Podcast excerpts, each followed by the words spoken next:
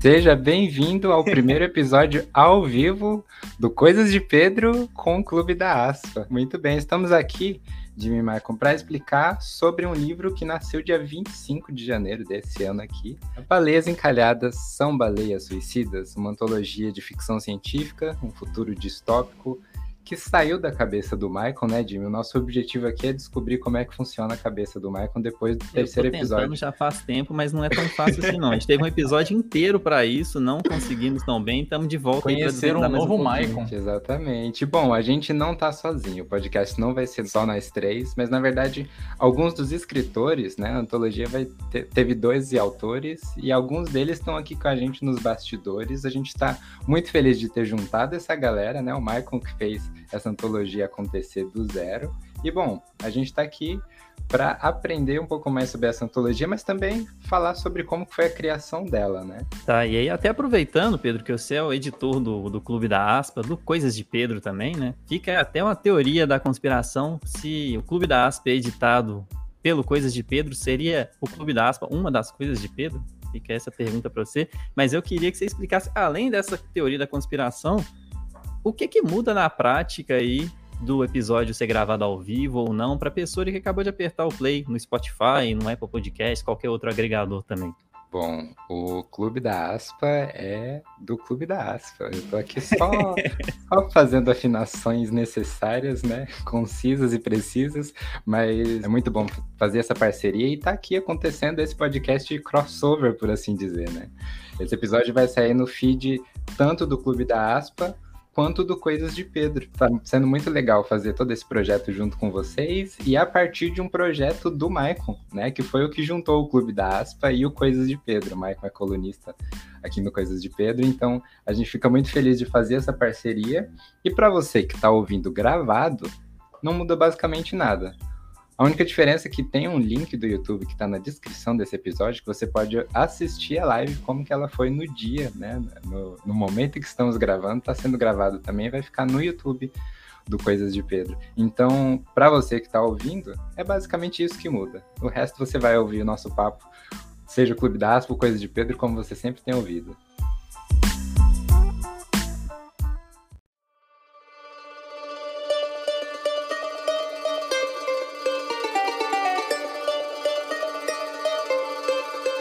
Baleias encalhadas são baleias suicidas.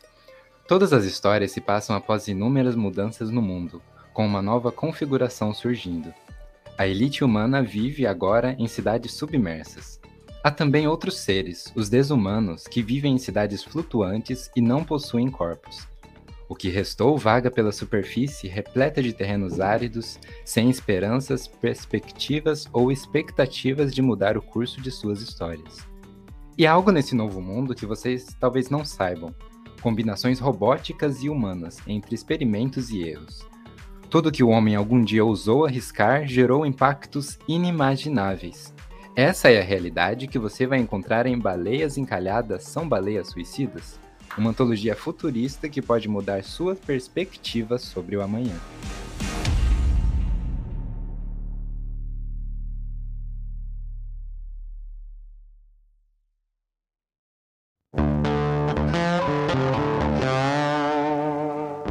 É, então, chegou o momento que a gente pode apresentar oficialmente cada um do, das autoras, dos autores que estão aqui com a gente nos bastidores. Então, vamos começar pela Ana Clara de Menezes, uma vestibulanda ansiosa de 18 anos que sempre amou ler, encontrou durante a vida toda conforto nos livros, nas histórias fantásticas e seus personagens excêntricos. Por isso, resolveu escrever o seu conto O Amor Ainda Existe, apesar do inorgânico, que é seu primeiro trabalho de ficção publicado. Então, Ana, seja muito bem-vinda oficialmente aí a nossa transmissão ao vivo. Como que você tá? Oi, obrigada. Eu tô um pouco nervosa, né, mas tô feliz de estar aqui. Completando o que eu ia dizer, que a Ana também é outro exemplo, que tipo, o universo expandiu e foi uma coisa muito maior do que eu imaginei, que é o primeiro, primeiro conto de ficção publicado, que também é do Jimmy, também é do Pedro.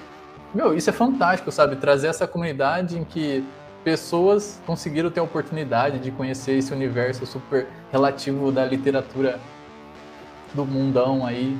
Agora é só ajoelhar e chorar, né? Tio Jorge Bausch é escritor ficcionista com três obras de horror e um suspense baseado em fatos reais, publicados de forma independente na Amazon. Então ele já tem mais experiência que eu e você aqui, Jimmy. E uhum. também ele é host no podcast Na Mente do Escritor, onde traz outros escritores independentes para um papo descontraído, muito legal. Então, por favor, seja bem-vindo aqui você também. Jorge Bausch. Opa, valeu pela descrição. Tenho, tenho alguns contos a mais aí do que vocês, mas eu tenho certeza que vocês, se botar para trabalhar um pouquinho aí essas histórias que vocês publicam, seja na, no, no Coisas de Pedro ou no rascunho aí do, do computador, vocês vão ter aí uma, uma coleção de ficção ou qualquer outro gênero aí bem intrigante. Natural de Vitória, Espírito Santo. H.L. Amaral é escritor de livros jovem adulto e infanto juvenil. Já publicou dois livros de forma independente pela Amazon, Toquinho e Graveto, que é um ótimo livro de 2020, e A Sandália Virada de 2021, que também é um ótimo livro. Vem pra cá, Hugo! Opa, boa noite, pessoal. Obrigado pelos elogios, Michael. Enquanto eu tava lendo o conto do Hugo ali, eu já aproveitei para fazer aquele momento blogueiro que você posta o trechinho do, do Kindle lá nos stories. Já baixei aquele story depois também e tá separado aqui para fazer uma pergunta para ele sobre aquilo no momento que chegar. Então, fica um spoiler do quadro com spoilers também aí para você. E podemos trazer o nosso próximo convidado aqui, mais um momento Faustão aqui, que a gente faz um breve suspense, que ele que é publicitário, ator e cofundador da Radination Studios, um estúdio sonoro dedicado a produzir podcasts e contar histórias em formato de áudio. Então, mais um podcaster prestes a entrar aqui, ó, se considera um eterno iniciante na arte da escrita e flerta com estilos que vão da comédia do absurdo ao horror cósmico. É também o idealizador do universo sincroentrópico. Eu tive que treinar para falar isso e não errar. Plano de fundo da série Aventuras Bizarras, podcast de ficção criado por ele e seu irmão na Rad Nation. Então, ó, vem ele aí, o charado nosso protagonista, que faz muita coisa. Joe Guidini, é Guidini mesmo, é, não é? É Guidini, é Guidini, é nóis. É. Ô, gente, desculpa aí, cara. Pela primeira vez em 10 anos eu tive uma tela azul nesse momento, cara. Putz, eu, eu, fiquei chateado. Eu fiquei chateado aqui, mas tô. Tô inteiro, tá funcionando, a internet tá ok, tá tudo certo. Torcer pra não acontecer de novo. Júlio César Dias, formado em Direito, trabalha atualmente como advogado e é autor brasiliense, apaixonado por literatura, cinema, quadrinhos, games e cultura pop. Depois de anos flertando com obras inacabadas nos mais diversos gêneros, a ficção de horror O Fim Sombrio foi seu primeiro romance concluído, publicado em 2019. E agora ele tem um conto nessa antologia Baleias Encalhadas São Baleias Suicidas. Seja boa noite, galera. Boa noite, boa noite. prazer estar aqui com vocês, a convite dos meus colegas de antologia aí. Eu não consegui ler o conto de todo mundo ainda, mas os que eu li são sensacionais. Realmente todo mundo de parabéns. Então vamos lá, agora vamos chamar a nossa querida capista, paulistana de 22 anos. Descobriu o mundo da escrita quando tinha apenas 10 anos. Desde então, vem expressando sentimentos, pensamentos e ideias por meio de palavras e versos. Seu maior prazer é viajar por dentro dos diversos gêneros, mas se acomoda melhor com os romances e suspense, que são suas paixões da literatura à cinematografia. Atualmente trabalha como designer, ilustradora e videomaker. Com vocês, Aya Atimote. Tá certa a pronúncia? Oi. Eu acho que tá, entendeu? Sobre isso. Seja bem-vinda, Taya, que já chegou na capa, então se você tá, tava rolando o feed da Amazon Kindle, esbarrou em baleias e comprou, é por causa dela. Mas se você leu até o final, é por causa dela também.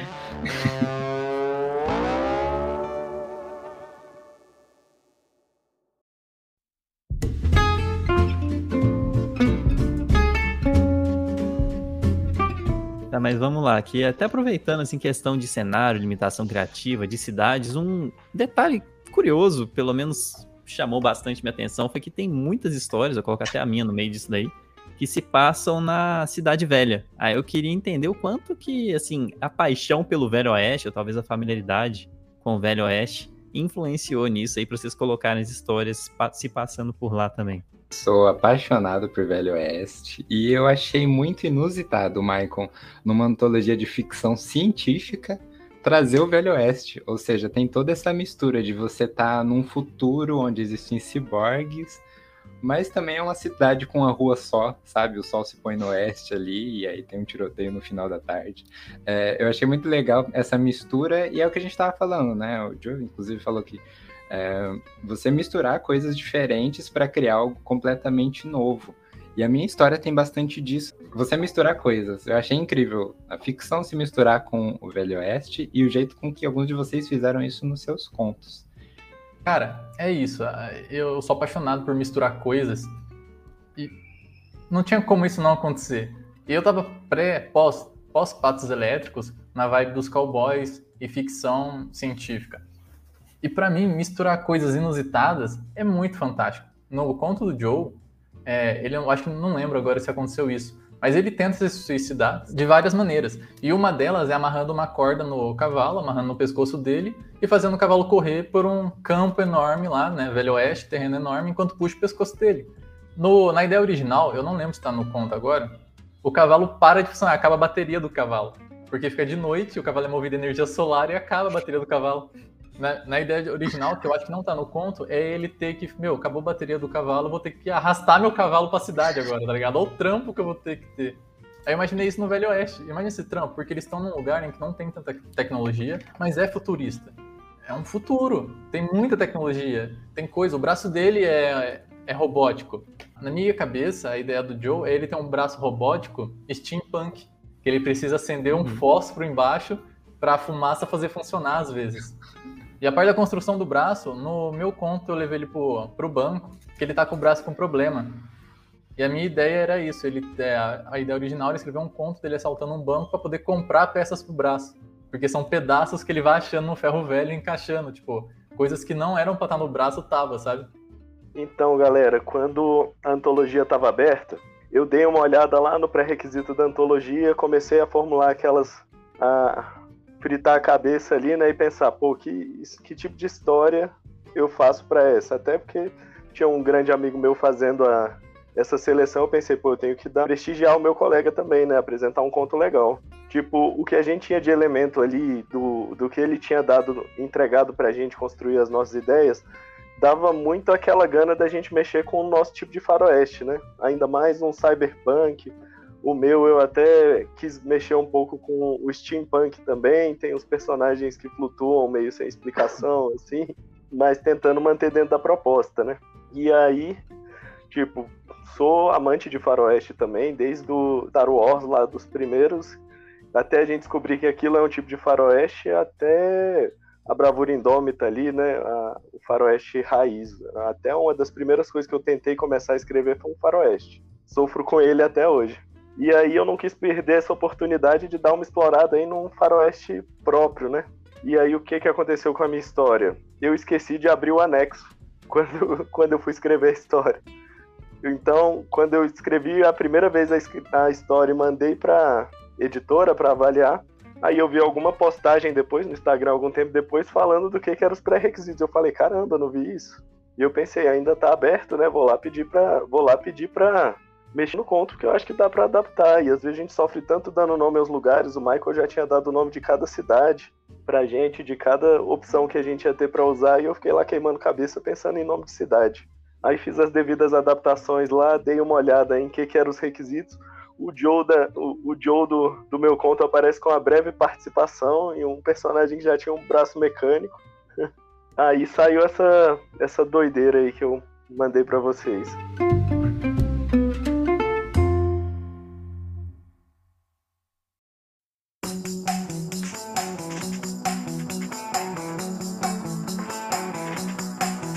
Aí eu queria perguntar qual assim foi a principal dificuldade que vocês tiveram para conseguir escrever alguma coisa que entrasse na cabeça e no universo do senhor Michael Moura. Vamos lá, galera. Quando eu me dei conta que eu tinha feito um conto que quase não se encaixava na antologia, né? Ela atendia aos pré-requisitos básicos de não humanos, uma galera vivendo no deserto, de uma cidade na água, esse tipo de coisa. Antes disso aí tudo, eu, como vocês falaram, também fiquei um tempão aí na cadeira, matutando o que, que eu ia escrever que valeria a pena para essa antologia. Porque escrever por, por escrever a gente faz com mais facilidade. Agora terminar o conto e falar, caramba, que fera. a minha inspiração para esse conto acabou sendo um conto que eu ouvi do Conan. O começo desse conto ele se passa, ele é todo contextualizado num bar, se eu não me engano, é o é aquele conto do elefante, da Torre do Elefante.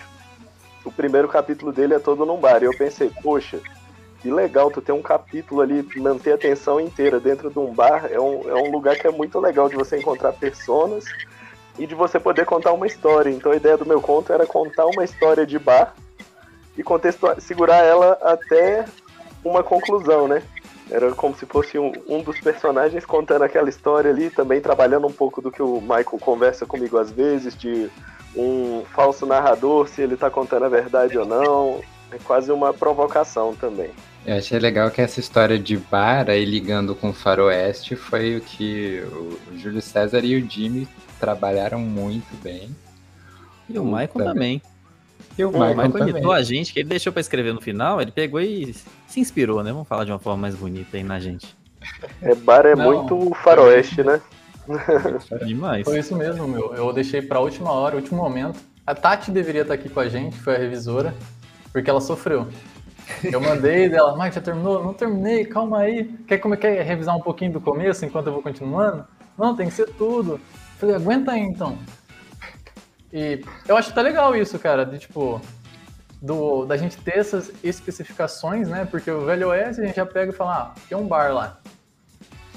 E o que acontece é. no bar? Ninguém chegou no bar falando que o cara tava, sei lá, lutando já. É sempre conversa de bar, sabe? A gente já vê que o bar é um lugar terapêutico, meu. No Velho Oeste ainda. Uhum. Bom demais, bom demais. Queria então, assim, é quase a prefeitura da cidade. Às vezes, uma cidade com duas ruas, o bar é onde a galera se reúne sempre. o pesadelo dos professores de faculdade. é demais. Que não vão pro bar. Eu queria puxar de minha dificuldade, porque eu não sei se foi o que aconteceu um pouco com o Joe que aqui está, mas foi uma coisa de me prender na limitação a princípio. Mas o que, que eu fiz? Eu falei, chefe, tem esse calhamaço de folha de rascunho, posso levar para casa? E aí eu peguei todas as folhas, joguei no chão, fiz assim, gráficos, desenhos, não a nível do vinil que o, que o Hugo desenhou, era um desenho de palitinho mesmo, mas, mas eu fiz uma história com cinco personagens, fiz todo o enredo que aconteceria e se passaria em todas as quatro cidades, e aí depois eu vi que nada daquilo ia servir porque eu queria entregar pra antologia. guardei tudo aquilo, algumas das folhas eu joguei, não sei mais onde tá. Mas o que acontece é que eu peguei uma das personagens e imaginei uma outra história para ela. Então, foi meio que esse primeiro desapego de pegar tudo que eu tinha criado em uma madrugada, jogar fora, mas também saber o que usar, né? E afinal eu só tinha seis horas para entregar depois dessa madrugada. Eita. É, no meu caso foi mais ou menos parecido que assim, eu fixei muito no Joe logo de cara, porque eu vi que eu não conseguiria criar algo muito elaborado ali dentro do universo da cabeça do Michael, tentei simplificar dentro do que eu conseguia. Aí o faroeste, até o ambiente de bar também, acho que entraram muito por conta disso até. E aí a minha ideia era criar um personagem que fosse uma coisa que fechasse muito bem a dualidade ali com o Joe. Aí eu peguei mais ou menos as, as características dele e pensei o que, que seria um cara para ser o um antagonista dele lá. E a minha ideia no começo era tentar puxar muito pra ação. Era começar a história com a perseguição com os dois saindo do bar. Aí eu fui vendo que o negócio estava tomando uma proporção que estava ficando, sei lá, grandioso demais, em termos de que daria muito trabalho para explicar, talvez não caberia no conto. E ao mesmo tempo eu estava vendo que não fazia, sei lá, não era tanto sentido a expressão certa exatamente, mas não era uma coisa que eu queria escrever, porque eu tava simplesmente criando um cara que seria um antagonista pro Joe e não tinha uma explicação de por que, que ele era daquele jeito, por que, que ele era antagonista pro Joe. Aí eu fui fritando muito a minha cabeça para tentar chegar nessa história de origem e falei, opa, agora sim. Aí eu peguei e escrevi isso, em vez de escrever a coisa de perseguição inteira lá, e acho que foi um resultado melhor. Na, no meu caso, a única dificuldade que eu tive foi que quando o Michael pediu para eu escrever, o limite era em páginas, não era nem em palavras. Então, tive que prestar muita atenção no tamanho das palavras na página. É, foi a primeira vez que eu usei aquelas aspas de diálogo igual o livro americano, né? Porque no Brasil a gente usa aquele traço, né? Sabe? Que ocupa menos espaço na página. Vamos usar isso aqui então. Aí o desafio foi encaixar tudo ali da história no número de páginas. Se fosse, lá, palavras, igual a maioria do, do escritor fala, né? Exatamente palavras, não sei o quê, teria sido bem mais fácil. Mas o cara vem, me intimida e coloca limite de página ainda. Já deu tudo certo. É por né? isso a gente, também. a gente cresce assim mesmo. É por isso também que o vinil chama vinil e não fita cassete? Não, mas. Fita cassete, é verdade. Olha, eu poderia abreviar cassete, mas. Ia ser estranho ler um conto ser chamado cassete, né? Então. Manter é censura. Manter, manter para todas as idades, né? Tive que roubar sua piada, Pedro, mas é porque o timing tava muito bom. É convivência aí, vocês estão ligados, né? É, eu tô É, preocupado com isso. Joe. É, Não, eu ia comentar que na realidade o. Pra mim, é, é- é muito engraçado. É legal ver vocês falando assim, ah, tive dificuldade, ah, foi muito difícil de saber o que ia fazer. Ah, não sei o quê. Pra mim foi muito fácil. Porque eu cheguei assim, eu li o. A, eu li o, a NFT do Michael, né? E daí eu pensei assim, cara, é, é isso que eu vou fazer. Tá aqui, sabe? Já comecei. Mas aonde eu tive dificuldade, onde pra vocês provavelmente não foi. Que pra mim, por ser roteirista, tu não escreve, tu não tem um narrador, né, na maioria na maioria da- das coisas que do, do estilo que a gente escreve, né, no, no Aventuras Bizarras e na- nas outras séries que a gente escreveu, não não tem um narrador, não tem assim uma, uma ambientação, sabe? Porque a gente escreve e a gente atua. Então a gente, ah, como é que a gente economiza tempo aqui? Tira fora tudo essa- esse negócio aí de cena interior, eh, o que que tá acontecendo ao redor, vai direto pras falas. E daí eu, dali eu travei, eu, putz, como é, que eu, como é que eu escrevo isso? Como é que eu ambientalizo isso? des- como é que eu digo o que que tá acontecendo ao redor do cara, né? E aí por isso que até a escolha do a escolha do escritor e do autor foi justamente fazer todo narrado pelo cara, ele contando pro, pro, pro meu, meu xará, entendeu? Pro outro Joe. Porque eu não sei fazer isso, eu descobri que eu não sei, entendeu? E daí até eu, eu comentei, eu comentei com o Michael ah, que, que isso me deu um gás, assim, não, eu preciso aprender a fazer isso, entendeu? Tá, tá feio, o cara, o cara se diz ah, autor de, de ficção, não sabe escrever o negócio, entendeu?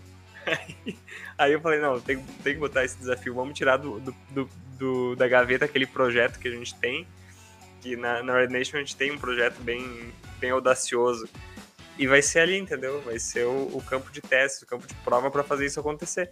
Porque, cara, me ensinem como é que vocês fazem isso. É muito difícil pra mim, meu, ambientar um negócio.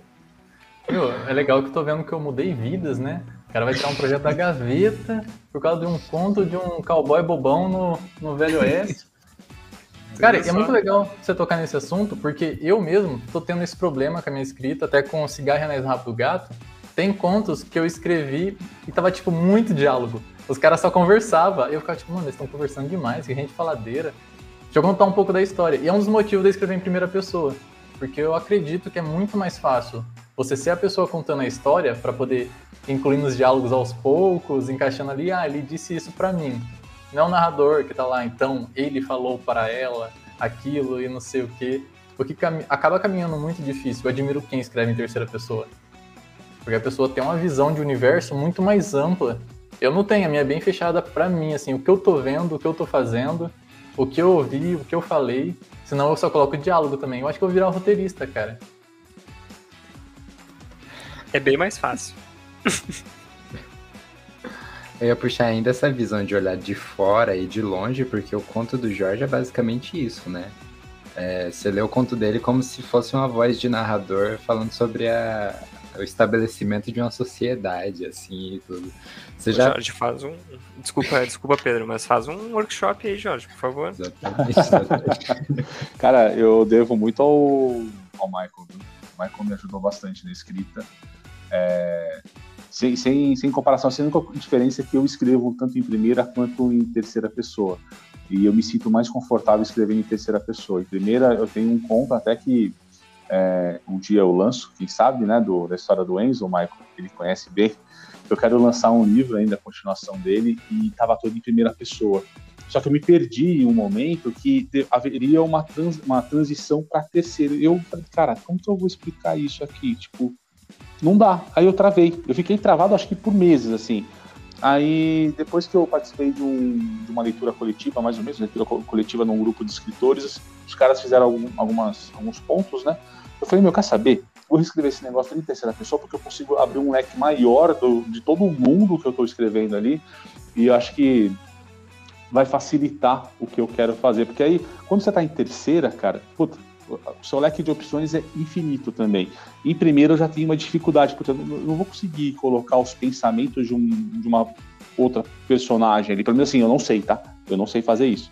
Mas com relação a, ao que você falou aí de, de trabalhar a ambientação, cara, lê Murakami. O cara é fabuloso, assim. Eu conheci graças ao Michael também.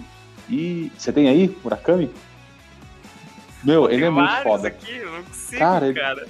Sério, não, ele é muito ele foda. Um vamos conversar lá. depois. Vamos, vamos trabalhar vamos. isso aí depois, cara. De verdade. Eu, o Michael me apresentou o Murakami, eu virei fã, tô quase tatuando o cara na minha perna, velho. Porque ele é fantástico, cara. Ele não é humano, na real. Mas oh, ainda bem que vocês gostaram, cara. Fico feliz que vocês tenham gostado do meu conto. Ele deu um puta de um trabalho fodido, porque eu quis colocar todos os, os, os mundos envolvidos ali, né? Meio que contar a história de tudo que aconteceu. Então, eu acho que eu devo ter ficado até mais velho. Eu tô com uma mecha de cabelo branco aqui do lado, graças ao Michael, por causa desse, dessa antologia dele me cobrando também. Então, mas foi muito satisfatório, cara. É, é tipo um filho, assim, né, cara? Você fica olhando, você fica lendo, você fala, cara, que legalzinho, assim.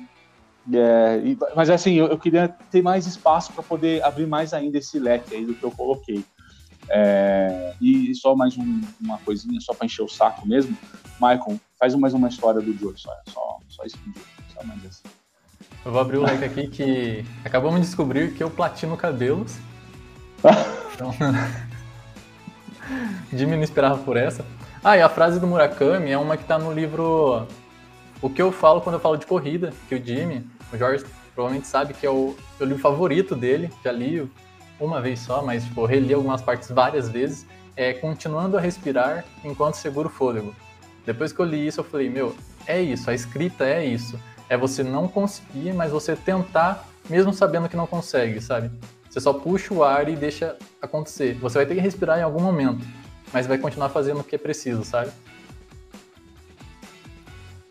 Muito bem. Isso te motivou a escrever só ou a correr também? Então, eu ia começar a correr, aí eu pensei, como um bom sedentário, eu vou ler primeiro sobre corrida para entender como funciona esse universo, se tem algum apetrecho, né? Só que eu não corri, não. Eu li o livro, gostei pra caramba. Mas até hoje eu não fiz o que ele recomendava. O cara é o inimigo do bom senso, meu.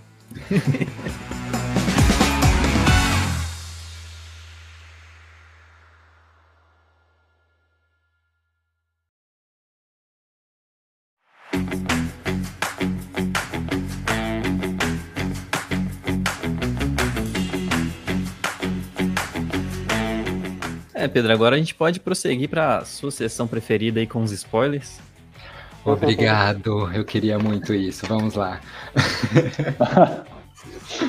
muito bem, sessão com spoilers liberados.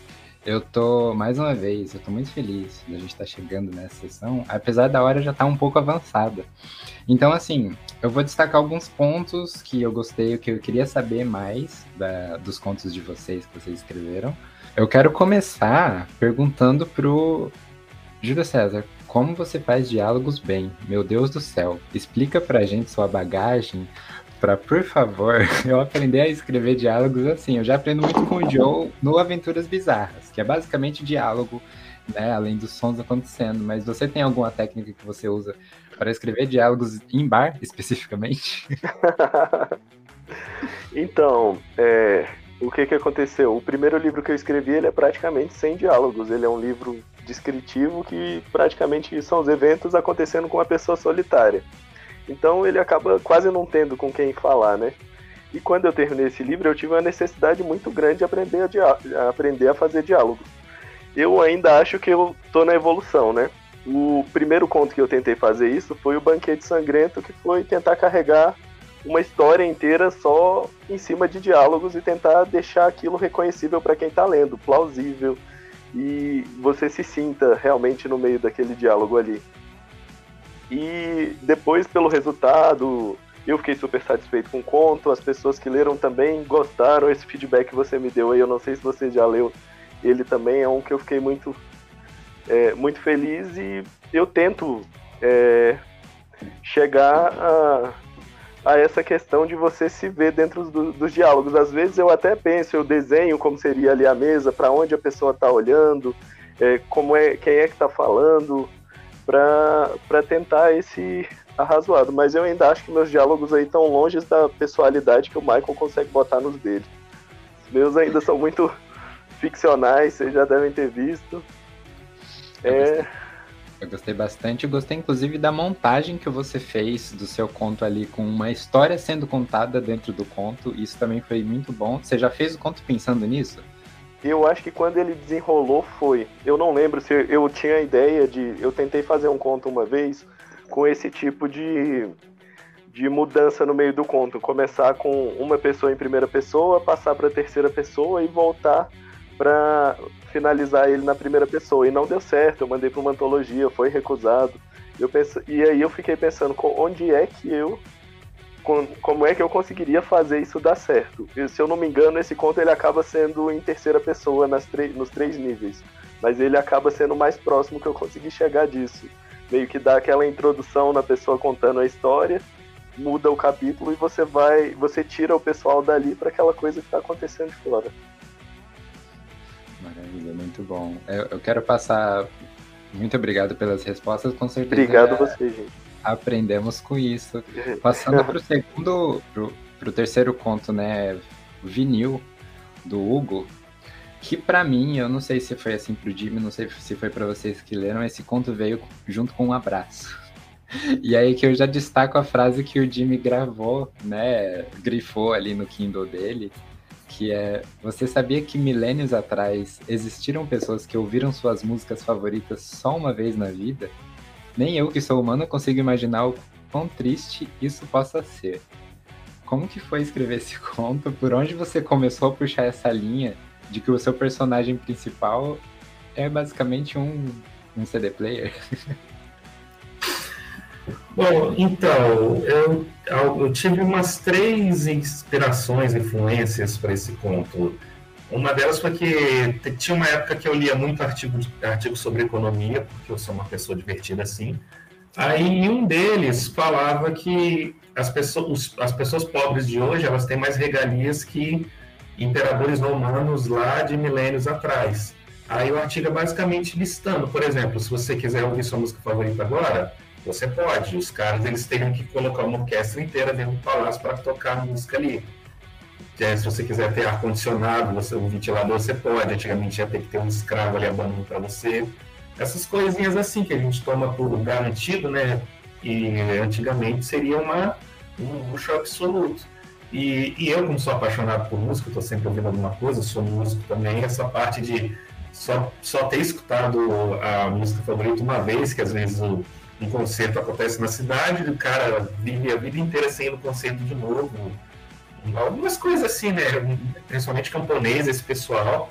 Aí isso meio que ficou comigo assim. Aí depois, alguns meses depois, eu li eu estava lendo um livro de não ficção chamado A Máfia dos Mendigos, que fala de um cara que ele se vestiu de mendigo para saber como que essas pessoas vivem no Brasil. E por alguma razão eu imaginei um robô mendigo. E quando o Michael me, me mandou, me, literalmente me mandou escrever a, antologia, essas ideias meio que se misturaram ali na cabeça e saiu o vinil, que é basicamente um robô vitrola.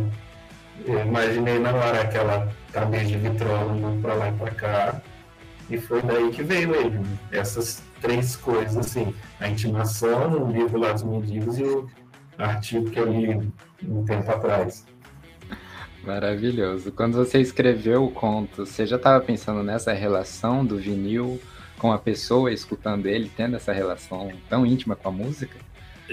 Já, quando você. Que eu geralmente é, tem, tem aquela questão entre escritores que é tipo o cara que é arquiteto, o cara que é jardineiro, assim, que o jardineiro senta e escreve até o que dá, o arquiteto que já tem planejado, assim. Quando eu sentei para escrever, eu já tinha pelo menos a relação do vinil com a, com a mestra dele já estava já tava fixo. Todo o resto foi no improviso ali. Aquelas doideira toda que acontece entre isso. Então, fixo era só uma menina que gostava do amorzinho dela, que tocava música para ela. O resto foi na hora.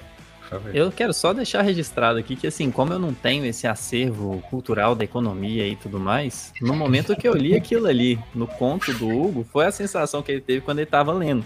E é bizarro que, assim, é uma coisa que depois que você fica sabendo, ela parece, assim, óbvia, né? Devia estar na sua cara o tempo inteiro. Mas tanto tempo atrás, assim, a, o negócio de música preferida era um conceito que nem existia, porque não tinha como as pessoas pararem para pensar nisso. Então foi um negócio, assim, que estourou minha cabeça enquanto eu tava lendo. Provavelmente eu vou mencionar isso na minha newsletter em algum momento. Se você tá escutando isso no futuro, talvez você até já tenha lido. E aí eu vou citar o Hugo, claramente.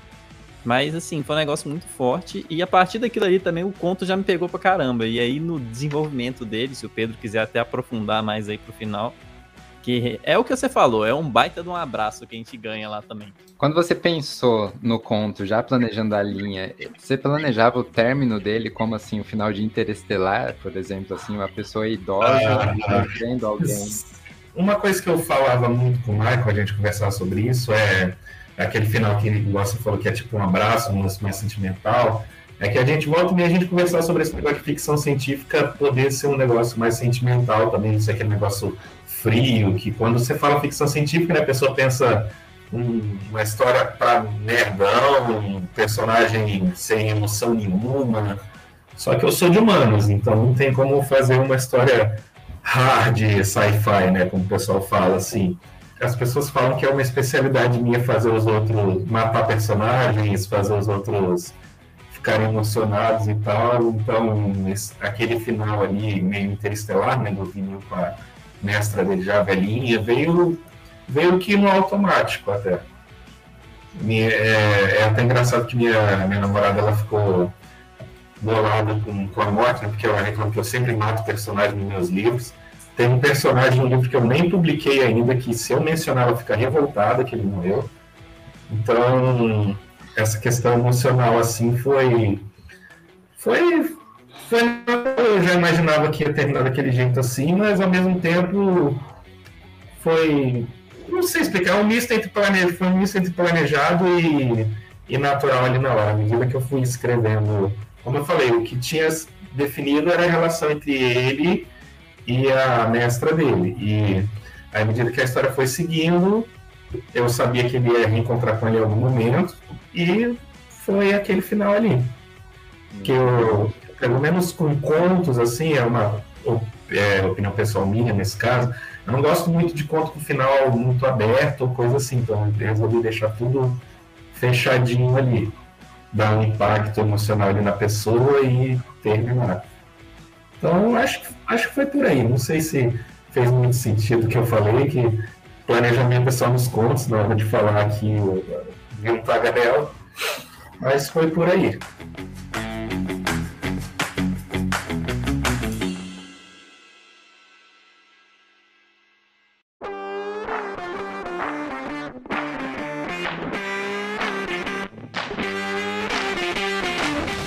Por favor, eu quero falar que o seu conto começa descrevendo uma família, né? Ali tudo tranquilo. E aí, de repente, spoiler para você que tá no chat. estoura uma guerra, ogivas nucleares, e aí você abre o zoom daquela família para toda a sociedade humana, e como a gente até falou, né, basicamente estabelece que os alicerces do universo do Michael, né, como que acontece toda a evolução de onde a gente tá para onde o universo caminhou ao ponto de ser isso que tá na cabeça do Michael. Você planejou tudo isso em uma semana? Foi isso mesmo? Foi, cara. Foi. É, é que assim. É, eu, eu tive a ideia de escrever alguma coisa que contasse a história de tudo, né? Eu falei, cara, eu preciso fazer uma estrutura de contando tudo. O meu problema é que eu não queria deixar algo como se fosse uma espécie de documentário, né? Tipo, eu precisava fazer uma introdução ali que de alguma forma tocasse o autor, o leitor, aliás, e falasse, caraca, tipo, puta, uma mãe com um bebê. É, eu falei, puta, eu gosto de trabalhar essa questão, né? Eu gosto de causar ali um certo pavor, ou seja lá qual for o sentimento na pessoa, né? Raiva, etc. Inclusive tem uma, tem uma leitora que vive me xingando porque eu adoro matar meus personagens. O Hugo comentou aí de, de matar protagonista tal. Cara, é maravilhoso, velho. Você tem vontade de matar alguém, escreve uma história e mata seu protagonista, cara. É muito bom. E, e, uma coisa que eu não faço mais é matar velhinhas, cara. Porque eu fui tão criticado numa outra história que eu escrevi aí que, nossa senhora, cara. Daqui a pouco eu tô sendo nichado na rua. Mas, é, cara, a, a, minha maior, maior, maior problema ali foi usar somente cinco páginas, né? Que o Michael me determinou ali e colocar o Joe em alguma, alguma questão da história. Mas eu falei, cara, eu preciso escrever isso aqui de algum jeito. E ele, foi o que eu falei, ele me deu um nó na cabeça, porque eu usava meu horário de almoço para tentar escrever alguma coisa. Eu reli esse negócio umas 250 vezes, no mínimo, porque para poder entender o que, que eu posso colocar ali depois e, e escrevi durante a madrugada. Eu estava indo dormir duas e meia, três horas da manhã, pensando em alguma coisa. Tá assim, foi uma semana de intensivo, né? Não foi uma semana, tipo, tranquila. Não, cara, eu fiquei maluco ali, entendeu? É, deu um puta de um trabalho. E aí todo mundo fala, puta, só cinco páginas, você é um burro, né? Não, cara, pode ser também, pode ser, você seja meio idiota, meio burro. Mas, cara, é aquele negócio que eu falei, né? Escrever é difícil pra caramba, cara. Você conseguir unir, tipo, o útil ao agradável ali não é fácil nem um pouco, cara. E, inclusive, eu conheci essa história ruim que o Michael fala aí do Joey, E não é ruim, tá, Michael? Você para de ser chato, cara, porque a história é boa pra cacete. Você devia lançar as duas versões, inclusive, tá? É, eu tenho o privilégio, eu tive o privilégio de conhecer vários contos do Michael. O, Ma o, Michael, ele tem um baú na casa dele, cara, que deve ter uns 800 contos ali, e que ele precisa ir lançando pra gente conhecendo, cara. Porque ele tem um talento absurdo, velho absurdo. E falando de diálogo rapidinho, não, não que eu goste de elogiar essa figura, mas os diálogos dele são os melhores, cara. Eu quero ser um dia um Michael da vida ali com os diálogos, porque cada, cada mensagem que esse filho da mãe coloca, cada. É, caraca, cada texto que ele coloca ali, cada frase, ela toca a pessoa de alguma forma. A Ana, a Taya, é, vocês trouxeram uma coisa que na ficção científica, que o Hugo já até comentou, que é as emoções, né? Tipo, relacionamento, é, sentimento. E, e, eu acho isso fantástico, eu sou mega apaixonado. Para quem leu, fica mais uma recomendação: Cigarros e Anéis no Rápido Gato, que é uma coletânea de contos melancólicos. É, eu trouxe isso, tipo, eu tentei ao máximo trazer isso dos sentimentos, das emoções. Não sei se vocês três leram. E eu tentei trazer isso para os contos, em que a emoção é muito mais forte que a ficção em volta. Que tá acontecendo um monte de coisa, só que, meu, o que pode acontecer fora do que a gente vive é menos importante. O que, como eu vou reagir, como eu vou falar alguma coisa, é muito mais importante do que, sei lá, a ficção, a tecnologia em volta de mim. E vocês trouxeram isso muito bem nos contos, trouxeram essa emoção, esse sentimento, meio que esquecendo a ficção. Tranquilo, tá tendo ficção, galera, mas o relacionamento é muito mais importante. Eu vou passar a bola para Ana, ela falou um pouquinho, ela explicar isso, como foi trazer essa emoção para as coisas. E depois dela, a Taya pode falar também, que vocês, meu, deixaram, deram, tiraram muita onda em trazer relacionamento, sentimento para um universo que, meu, era só caos. O Jorge contou a história dele, o, o Pedro ia destruir a cidade. E como foi isso para vocês, começando pela Ana? Então, eu comentei que eu já era familiarizada com romance, né? Então, para mim foi mais fácil de botar lá no meio. Eu acho legal porque, como tu falou, tá acontecendo aquilo tudo, mas a gente esquece, tipo, as relações pessoais, de certa forma, assim. E aí eu quis botar isso na história do Joe. E eu achei muito legal também. A gente tá na hora do spoiler, então pode falar, que ele teve relação com a Alice também, que era a menininha que ele conheceu. E, e é assim, é o que eu gosto de escrever, sabe? Eu acho essencial as emoções no, no conto. No meu caso, também já era familiarizada com romance, então foi mais fácil de escrever. É, eu escrevi muito também da relação familiar ali envolvendo a personagem da Laura, com os amigos em volta, com quem adotou ela ali, a avó e tudo mais. E o Joey acabou sendo um personagem ali bem, tipo, aparecendo ali de leve, né? Mas ele é. Num dos rascunhos que eu escrevi, o Joey conhecia a avó da, da Laura. E. Só que não dava pra escrever porque tava. Eu tinha limitações de páginas, então eu também tive dificuldade com essa parte. Bom demais. É, é, Na nossa, parte 2 do livro, eu vou dar mais páginas. No futuro, que eu tô vendo que tem muita gente com um universo para expandir, a gente pode combinar de lançar um 2 mais pra frente. E vocês vão poder escrever páginas à vontade. Vai lançar um livro cada um, a gente junto faz uma, um box.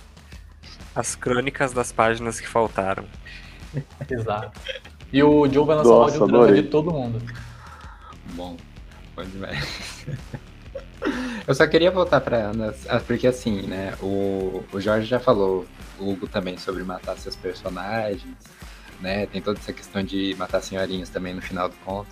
A Ana fez ainda essa questão, as duas, na verdade, trabalharam isso de você se ambientar com o personagem, ele criar uma relação durante um conto que tinha limite de páginas, mas você percebe essa relação se construindo e no final ela puxa o tapete de um jeito tão bom. Você já escreveu pensando e sofrendo nesse final, Ana? Só eu saber. Sim, eu pessoalmente adoro o final triste. Ao contrário do que a maioria das pessoas gosta, eu amo o final triste, amo. E eu já tava com isso na cabeça. Eu tinha um final alternativo que eles iam conseguir escapar, mas eu fiquei tipo, tá faltando sabor. Então eu fiz assim e eu gostei. Que maravilha. Jorge está contratando a Ana agora pra fazer finais pros livros. Não, com certeza, cara. É legal você ouvir isso também. Eu, eu gosto de escrever histórias com finais tristes também. Não sei por que eu tenho esse problema. Ou não, mas é estranho. Pra mim, pra mim é estranho, né? Eu ia gostar de escrever isso, mas tudo bem. Depois eu discuto isso com o meu psicólogo. O meu final ficou super aberto e eu não gosto de escrever final aberto. E eu escrevi um final aberto pra eu contar. Eu também não sei, eu, eu deixei aberto porque eu também não sabia qual final deixar. Então, tipo, eu deixei um final aberto pra deixar. Então, é isso.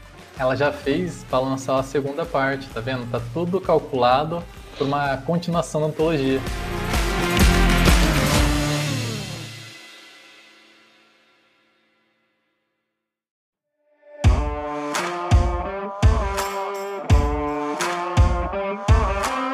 Então, Joe, vamos conversar. Você já- Vamos. Você já falou que começou escrevendo seu conto pensando nele ser essa estrutura e porque você escreve diálogos e é isso. Mas o momento de revelação ser só no final, é, que o Joe que está sendo mencionado é o, o seu personagem está contando a história pro Joe. Você já fez pensando nisso também? Sim. O... É que assim, quando o Michael passou ali a NFT, eu vou me referir sempre a NFT, aquele documento, tá? A partir de Entendi, agora. O... Quando ele me passou aquilo lá, pra mim, por mais que ele tenha desconstruído tudo e jogado por água abaixo, o ralo abaixo, quem é o Joe de verdade, pra mim ele era um, um cara. Ele era foda pra caralho, entendeu? Ele era assim, tipo. no- ele, ele era o equivalente a, a Capitã Nebula Diamantes da Aventuras Bizarras, entendeu? Ele é um, um cara incrível. E eu falei, meu, ele tem que estar. esse cara tem que estar contando isso pra ele, porque. O, porque se não fosse o Joe, ele tava até agora ferrado, entendeu? E- ele é aquele, aquele cara que chega no na, na hora certa, no lugar certo. sabe? Ele é o Deus Ex Machina, né? Isso, ele é o meu Deus Ex Machina. E daí o.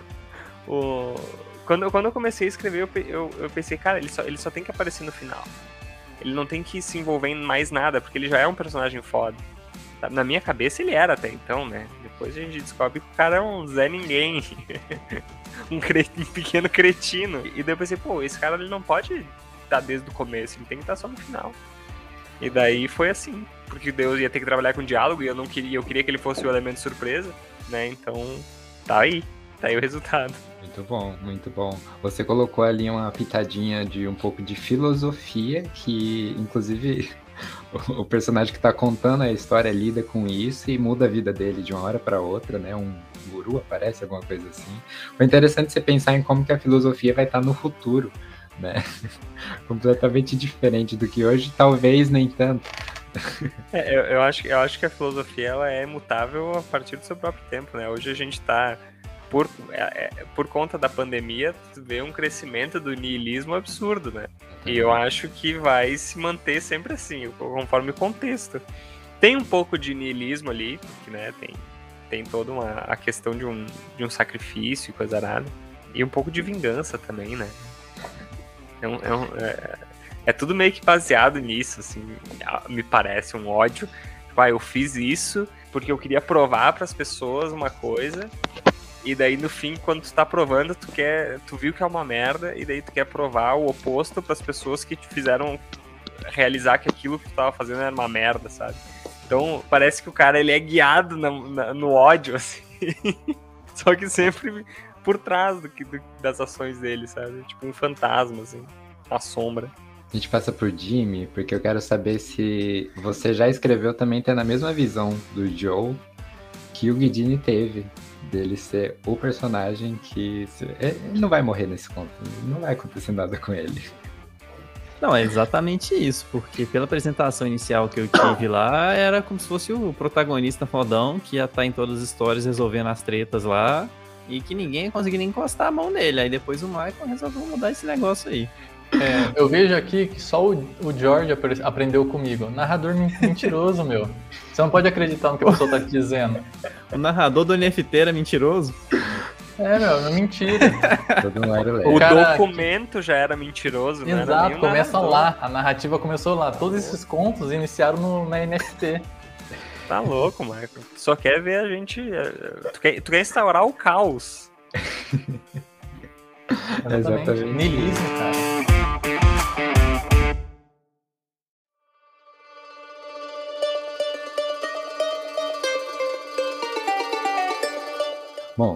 A gente chega aqui no momento. É, eu, eu queria dizer até no momento Logan, onde ele invalidou todas as histórias anteriores, falando, é, foi assim, mas não exatamente desse jeito.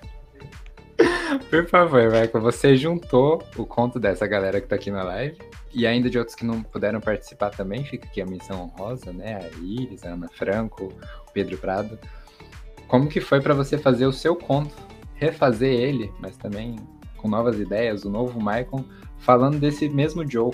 Meu, foi incrível pensar num modo de trazer todos os contos para dentro do meu conto.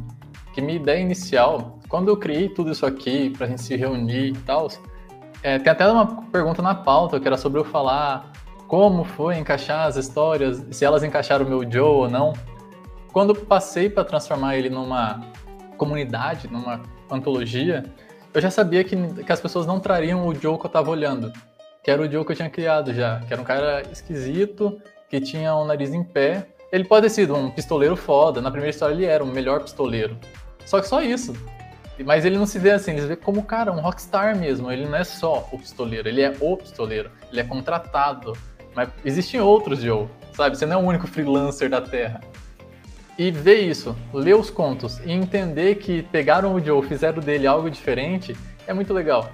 E quando eu fui concluir no meu conto, na minha ideia era trazer ele de diversas maneiras, né? Tentando corrigir cada um, falar, ó, eu tava naquela história, naquele momento.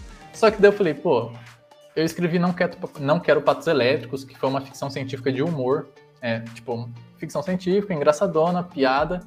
E eu pensei, pô, eu tenho esse tom de voz, eu não quero patos elétricos, e tenho o tom de voz dos cigarros e Anéis do Rabo do Gato. É, são dois Maicons diferentes. Se você ouviu o Moraverso, você pode saber o que eu estou dizendo. São dois Maicons totalmente diferentes. Eu queria finalizar a trajetória desse Maicon, do Não Quero Patos Elétricos, que é mais humor, que tá lá ficção, vamos nos divertir, vai ser engraçado, vai ser legal para eu continuar com outro Michael. Mas no jogo eu quis finalizar com ele, trazendo essa ideia de que, meu, aconteceu tanta coisa, a pessoa que tá lendo leu tanta coisa, meu, ela ficou emocionada, ela teve sentimentos, ela finalizou tudo aquilo com a cabeça já explodindo. Às vezes ela nem continuou de uma vez para outra assim, porque foi muito pesado. Aí eu falei, meu, eu vou finalizar invalidando tudo. Então, eu coloquei o Joe lá, o policial senta com ele e diz, é... Você sabe tal história? Não, eu não fiz isso, não aconteceu isso. É, é que falam, é, acontece. Então, é pra, eu transformei a antologia como se fosse uma conversa mesmo. A pessoa não leu um livro. Ela teve uma conversa, um, tipo, imagina aqueles condomínios em que todo mundo se conhece e todo mundo fala da Maria. Todo mundo, cada um tem uma história diferente. O Joe era a Maria, que ela chega e fala: Meu, não fiz isso, não sou eu, pelo amor de Deus, parem de falar de mim. E eu queria muito finalizar ele da, do jeito mais estranho possível. E mostrando que ele era mesmo um cara esquisito. Que ele era um cara que ele queria porque queria se matar.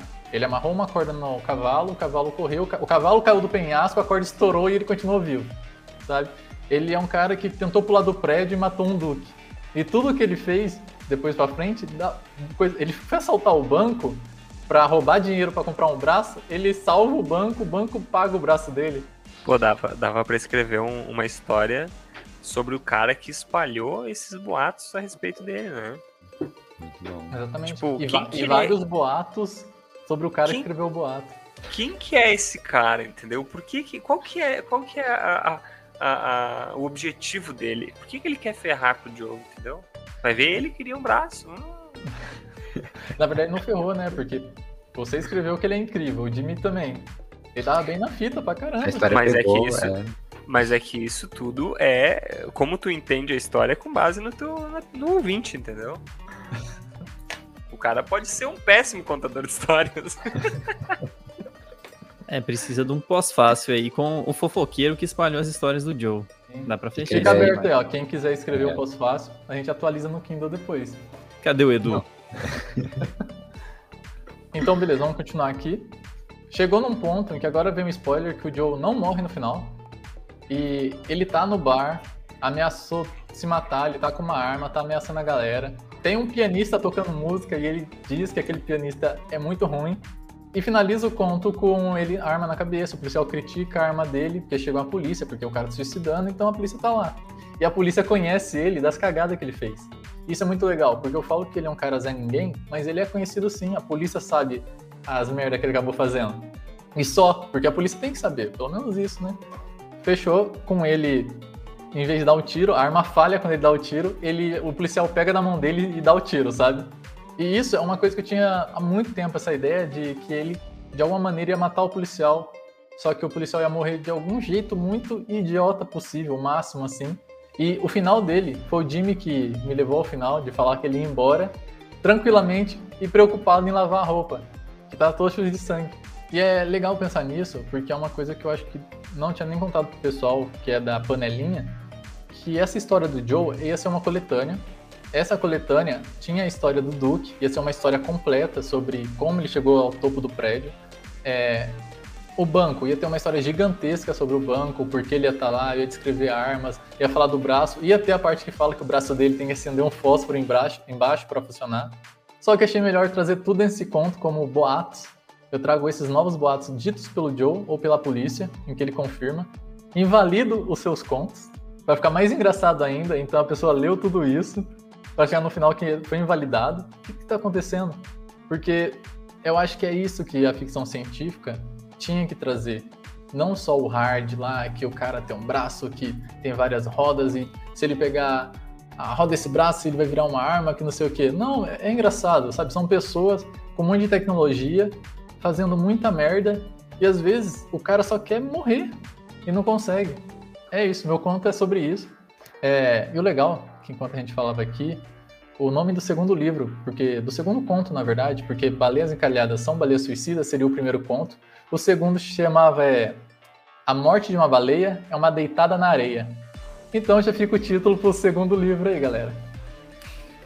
Perfeito, acho que dá pra acontecer, hein? O que, que vocês acham? Caraca. Conta comigo. Tamo junto. Oh, na próxima vocês já sabem, desde o momento que ele lançar a próxima NFT dele lá, não precisa de confiar em nada daquilo lá. É, é o narrador. É. é. O narrador vai estar tá mentindo desde lá. Então a gente cria um outro universo e aí no final a gente invalida o Michael aí também. Bem isso. Não, mas fica aberto aqui, se vocês quiserem escrever uma continuação. Não vamos colocar prazo, porque tipo, a gente tem vários projetos. Mas quem tiver um tempo, começar a escrever um pouquinho, um pouquinho outro, falar, Mike, terminei aqui. A gente vai juntando essa galera e monta uma segunda mesmo, sem nenhum, sabe, tipo, prazo, nenhum limite de páginas. Qual a chance É disso sair, hein? Já vai estar mandando mensagem no inbox, todo mundo cobrando um texto até semana Sim. que vem, com as mesmas Semana que vem, ameaças da primeira edição. É, eu acho que sem ameaçar a família não rola.